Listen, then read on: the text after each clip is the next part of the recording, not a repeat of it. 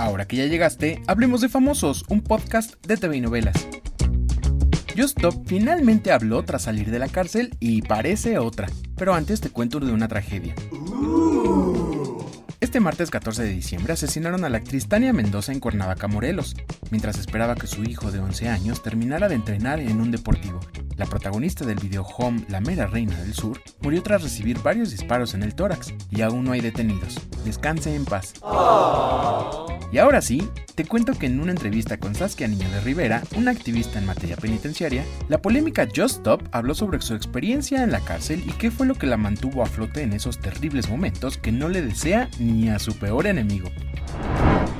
Tratando de, no enloquecer, así es como yo la viví, o sea, tratando como de, estar cuerda, de pues de no, no, no, no perderme, de, no deprimirme, que yo creo que eso fue lo más difícil, o sea, es decir, pues no te dejes, ¿no? No te dejes caer, está, hay mucha gente que te quiere, está mi familia, eh, están mis perros, o sea, como que hay, hay, hay muchas cosas afuera por qué luchar y no dejar como que pues toda esa energía densa y ese ambiente denso que está ahí, pues me absorbiera y me perdiera y no sé, o sea, tuviera que vivir, yo que sé, empastillada o algo así.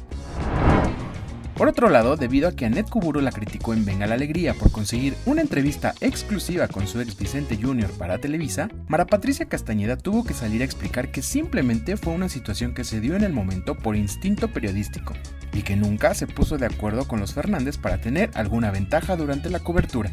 Eso sí, envió su respeto a Annette y a cualquiera de sus detractores. Y la buena noticia es que Toño Mauri cumplió un año desde su doble trasplante de pulmón.